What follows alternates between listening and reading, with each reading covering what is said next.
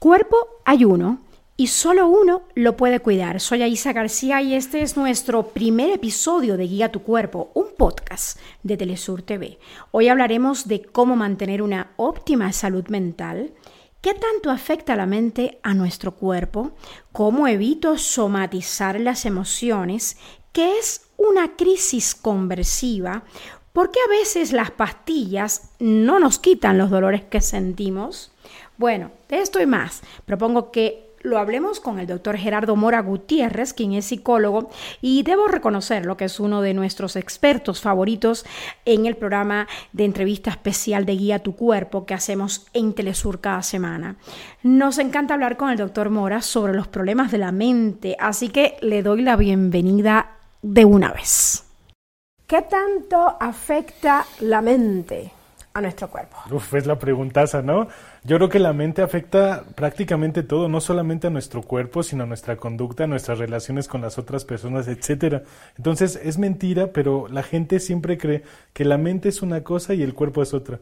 Y yo creo que no, esa. No. Tenemos que unir, tenemos que integrar. Nuestra mente es, es es paralela al funcionamiento de nuestro cuerpo, nuestro cuerpo es paralelo al funcionamiento de nuestra mente, haciendo una unidad que es lo que es nuestro cuerpo y nuestra mente, ¿no? ¿Y en qué medida la mente afecta al cuerpo? Muchísimo. No podremos pensar que todo lo que ocurre en nuestro cuerpo es prácticamente también psicológico o psíquico. Las dos palabras son válidas para hablar de esto y es muy importante que le demos conciencia y luz a lo que pasa acá, porque entonces se va a manifestar en todo lo que somos. ¿Qué es la psicosomática? La psicosomática podríamos definirla, Isa, como el estudio de las enfermedades del cuerpo que son ocasionadas por nuestra mente, por los conflictos de nuestra mente y por algo muy importante, por todo aquello que no nos atrevemos a decir, todo lo que no nos atrevemos a sentir y todo lo que no queremos pensar. Nuestra mente tiene una influencia directa sobre nuestro, sobre nuestro cuerpo y no solamente desde lo psíquico, también tenemos un sistema nervioso que prácticamente inerva todo el cuerpo. ¿Qué pasa cuando una persona somatiza todos los problemas personales, todas las emociones no drenadas, no comunicadas, los conflictos de la vida cotidiana, ¿qué le pasa a nuestro cuerpo? Hay una palabra bien importante, Isa, que se llama metabolizar.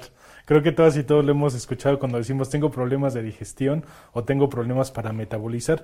Es muy parecida porque la metabolización que todos conocemos se lleva a cabo en nuestro sistema digestivo, pero curiosamente nuestra mente también metaboliza cosas. Es decir, una angustia, una situación de estrés, una pérdida, una discusión que hayamos tenido en la mañana, lo que sea, podemos somatizarlo cuando no tenemos una buena metabolización de lo que nos pasa en la mente. Y cuando no la tenemos, justo cuando una persona no es capaz de establecer una buena comunicación entre lo que siente, lo que piensa, lo que dice y a veces también lo que actúa. Ahí es cuando hay somatización, Aisa. ¿Y cómo nos damos cuenta, doctor Mora, si nos duele el estómago, que en realidad lo que estamos haciendo es somatizando un problema emocional. ¿Cómo nos damos cuenta? ¿Qué sentimos? ¿Qué síntomas? Es muy, es, a lo mejor la confusión puede ser muy grande porque no vamos a distinguir necesariamente entre una gastritis o un dolor de estómago cuando comimos mucho en la mañana o cuando tuvimos una discusión. Por eso tenemos que ser muy buenos rastreadores, creo que es la palabra, de lo que está pasando en nuestro entorno mental cotidiano. A veces una persona le preguntas, ¿qué te pasó hoy? Nada y entonces decimos, ¿cómo que nada? Te pasaron muchas cosas. Entonces, cuando hacemos una pregunta más fina, nos damos cuenta que tuvo una discusión en la mañana, que tiene cinco años en duelo, que no pudo resolver algo y todo el tiempo de forma recurrente tenía dolor de estómago.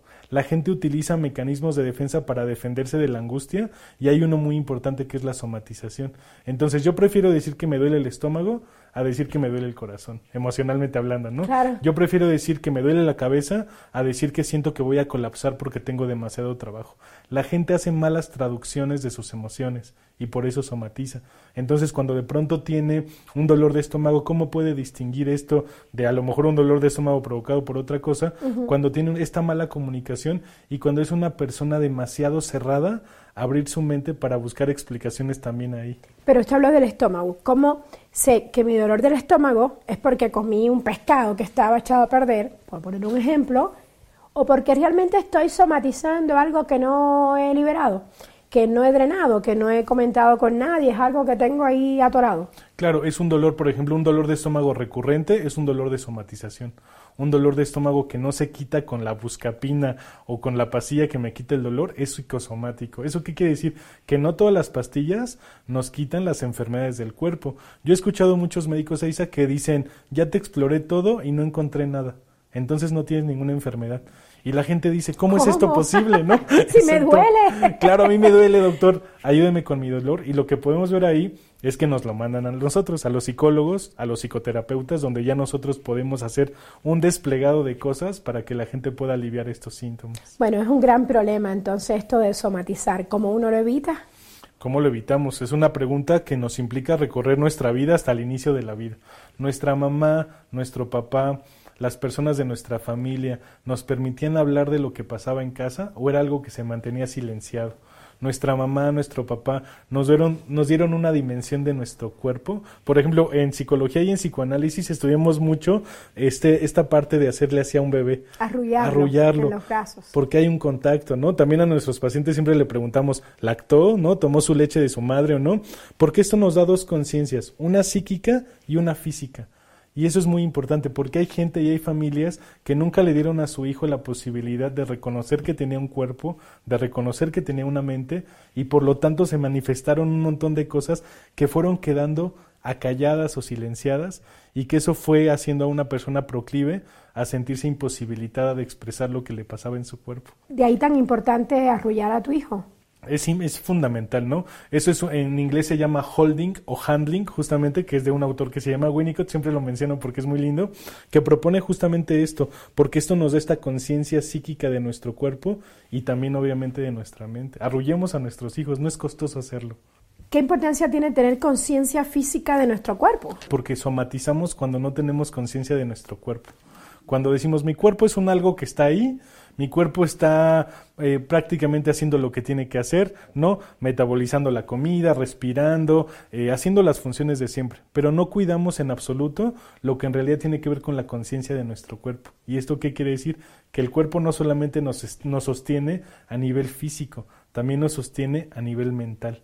Ahí cuando hay esa rotura o esa fractura, Isa, es cuando podemos ver que hay afectaciones psicosomáticas. Yo creo que cómo nos hablamos dice mucho de lo que sentimos sobre nosotros. Entonces darle mensajes al cuerpo como tú no solamente eres mi cuerpo como un algo que está ahí, sino tú también me permites hacer cosas, me permites hacer funciones, me permites respirar, me permites comer, me permites sentir. Creo que si le damos un mensaje a nuestro cuerpo donde empezamos a inervarlo de palabras, de afecto, de psiquismo, vamos a poder entonces tener una mejor relación con nuestro cuerpo. Yo hago un ejercicio a veces y siempre se lo hago a la gente porque creo que es muy bueno, donde le digo, a ver, todos puedan sentir el dedo meñique de su pie derecho.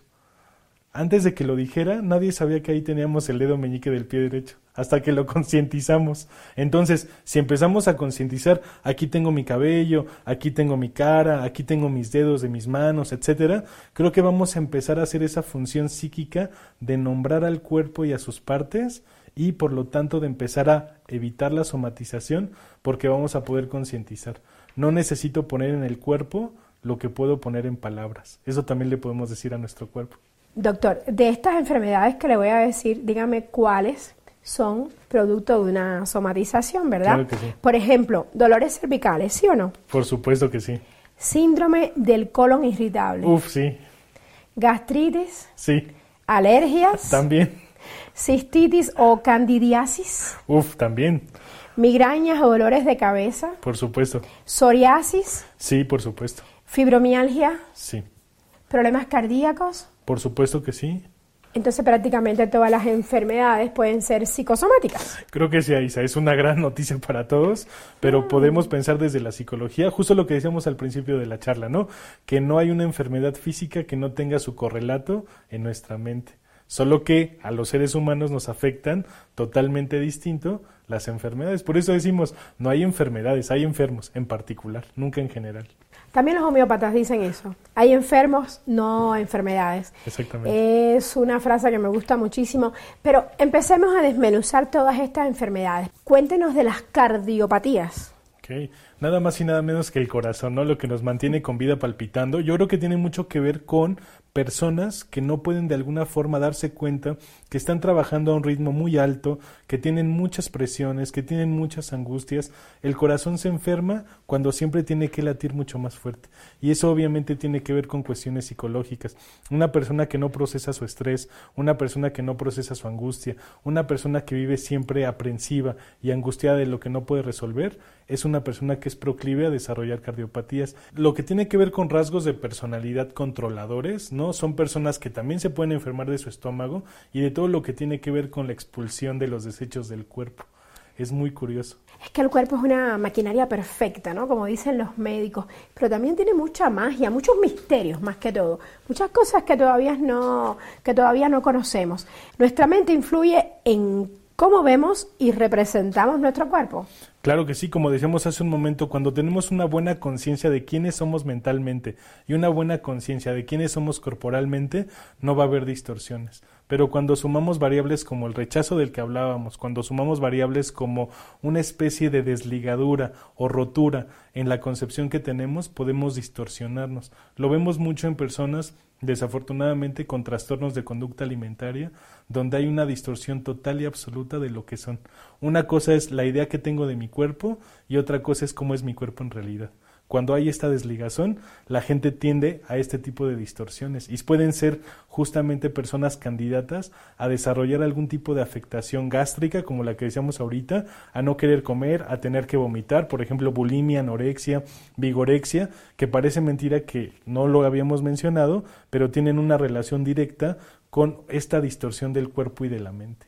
¿Qué tanto lo que digo y lo que no digo afecta a nuestro cuerpo? Totalmente. Ahí está la clave. Ahí está la clave, yo me atrevería a decir. Y no solamente hablar por hablar a Isa, porque una vez recuerdo que estaba hablando de este tema y una persona me dijo, yo soy muy chismoso y ¿por qué somatizo tanto, no?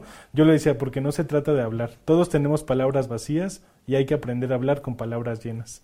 ¿no? Ahí está la metabolización. A ver, a ver, explíquese más. Las palabras llenas son las palabras que están llenas de afecto, de representaciones, que nos permiten de alguna forma ligarnos a nuestra vida, a las concepciones de nuestra vida y sobre todo a las reacciones que tiene nuestro cuerpo. Un suspiro, eh, una respiración, eh, una taquicardia, todo lo que es nombrado y ampliamente representado por nuestra mente y nuestra cabeza, naturalmente que va a estar ligado a que evitemos somatizar. Entonces, una persona que somatiza es alguien que no habla. Y es interesante, Isa, porque para hablar hay que saber qué nos pasa. Es decir, que tenemos que ser buenos traductores de nuestra mente. Si no lo somos, es muy posible que seamos psicosomáticos. Y justamente las personas que siempre se quejan de que tienen muchísimo dolor, ¿esto también es somatizar algún conflicto emocional muy fuerte? Yo creo que sí. Cuando no hay simbolización de las emociones, hay dolor y hay personas, familias enteras, de hecho vivimos en la sociedad del dolor, donde es válido decir no voy a trabajar porque me duele el estómago, pero no es válido decir hoy me siento deprimido y no quiero ir a trabajar. Entonces mejor hago un dolor a decir que estoy deprimido y ahí entonces puedo como tal tener mi día de incapacidad, ¿no? Entonces sí, por supuesto que ciertos dolores, sobre todo de cabeza, de espalda, nos hablan de una falta de estructura psíquica son personas que sienten que están reventando, que están colapsando, que de pronto no son capaces de hacer frente a los conflictos de su vida cotidiana. Incluso dolores de cabeza, como la migraña. Claro, va muy ligado. ¿Qué hace un migrañoso? No puede ver la luz, tiene que cerrar los ojos, no puede escuchar los sonidos, es como ya cállate, no quiero verte, guarda silencio porque me duele todo. Y es una forma también de evadir o de buscar una defensa cuando no sabemos decir, ya no quiero estar aquí, ya quiero irme, quiero replegarme todo nuestro cuerpo es el mejor testigo de todo lo que nos ha pasado en nuestra vida, ¿no? Decía una poeta Rosario que se yo no la recordé ahorita, que más vale una que otra cicatriz que una memoria sin recuerdos. Y nuestro cuerpo también tiene memoria. En ese sentido creo que ahí tenemos que ser muy puntuales en reconocer justo que este tipo de elementos, cuando nos ocurren, obviamente están repercutiendo negativamente en los diferentes ámbitos de nuestra vida. A ver, y cuando el dolor es intenso, que paraliza, es con mucha frecuencia, o sea, cuando alguien tiene fibromialgia, esto que está somatizando, qué conflicto, qué problemas. Me parecería si lo pensamos como en lo global de la fibromialgia, lo que habría es una indisposición para tener contacto con las otras personas también. Son personas, porque la fibromialgia es un dolor tan fino y tan sutil, le puede doler a una persona hasta una pestaña, a ese nivel. Entonces pensar que no me toques porque casi me quebranto también nos hablaría de una fragilidad psíquica monumental. A veces no reconocemos que somos frágiles, Aisa, entonces nuestro cuerpo nos lo recuerda. Somos frágiles, pero hay que confiar, hay que buscar mucho como las formas para poder entonces, en vez de traducir lo que no podemos decir con dolor, lo podamos traducir con conducta, con acuerdos, con cercanía. Y todos estos dolores que somatizamos, todos estos dolores que sentimos, que tenemos, pero no son más que somatización de problemas, ¿se pueden resolver como con la psicología? Sí, con psicoterapia. No es un trabajo ¿También la fibromialgia? En ocasiones el tratamiento es complementario y multidisciplinario. Entonces tenemos al médico del dolor, tenemos al psicólogo, al psicoanalista, por supuesto, al psicoterapeuta. Hacemos un trabajo en conjunto. Yo siempre digo que hacemos un triángulo, ¿no? El paciente, el médico y el psicólogo. No podemos trabajar de otra manera con la fibromialgia y creo que así tendría que ser el modelo de la medicina y de la atención a las enfermedades en general. Ahora, la pregunta de los 100 millones, la familia, la familia que uno tiene, ¿puede afectar el cuerpo? Por supuesto que sí. Nuestra familia es la que es hacedora de nuestra concepción corporal. Entonces, familias que de pronto nunca validaron lo que sentíamos, pero de pronto sí validaban nuestras enfermedades, es posible que nos hagan psicosomáticos. Yo recuerdo una paciente que siempre me contaba que cuando su papá veía que estaban viendo telenovelas y que se estaban besando, apagaba la tele y les pegaba. Entonces aprendía el dolor, pero no aprendía el placer. Entonces hay familias que hacen eso o que guardan secretos familiares en el cuerpo. También ahí guardamos secretos en nuestro cuerpo. Entonces, eso lo vemos muy comúnmente en familias que no les gusta decir nada. Un aborto, una situación que pudo ser como muy complicada en la familia de procesar. No lo platican. No lo platican, entonces, ¿qué lo hago? Somatizar. Entonces, ¿usted qué sugiere? Que en familias se platiquen ese tipo de cosas. Claro, creo que hay que abrir el tema de la familia, hay que, creo que la palabra correcta es apertura. Cuando hablamos en nuestra familia, cuando aprendemos a nombrar, que es algo muy difícil, cuando bautizamos cosas, es cuando evitamos somatizar, porque cada palabra y cada representación de las palabras va a tener un fin y ese fin va a evitar que podamos somatizar. Utilizamos nuestro cuerpo ya no como receptáculo de enfermedad, sino como un receptáculo de placer, de sensaciones vitales, de afectos, y eso es muy positivo. Para despedirnos, quiero subrayar una de las conclusiones de este podcast. No necesitamos poner en el cuerpo lo que se puede poner en palabras y no la sufra en silencio. Cuéntele a su médico lo que por su mente pasa. Estos fueron 20 minutos de salud, es nuestra primera temporada de Guía tu Cuerpo y no se pierda el próximo episodio. Hablaremos de cómo evitar un trastorno de ansiedad. Me despido, cuídese mucho mm, y ámese más. Bye.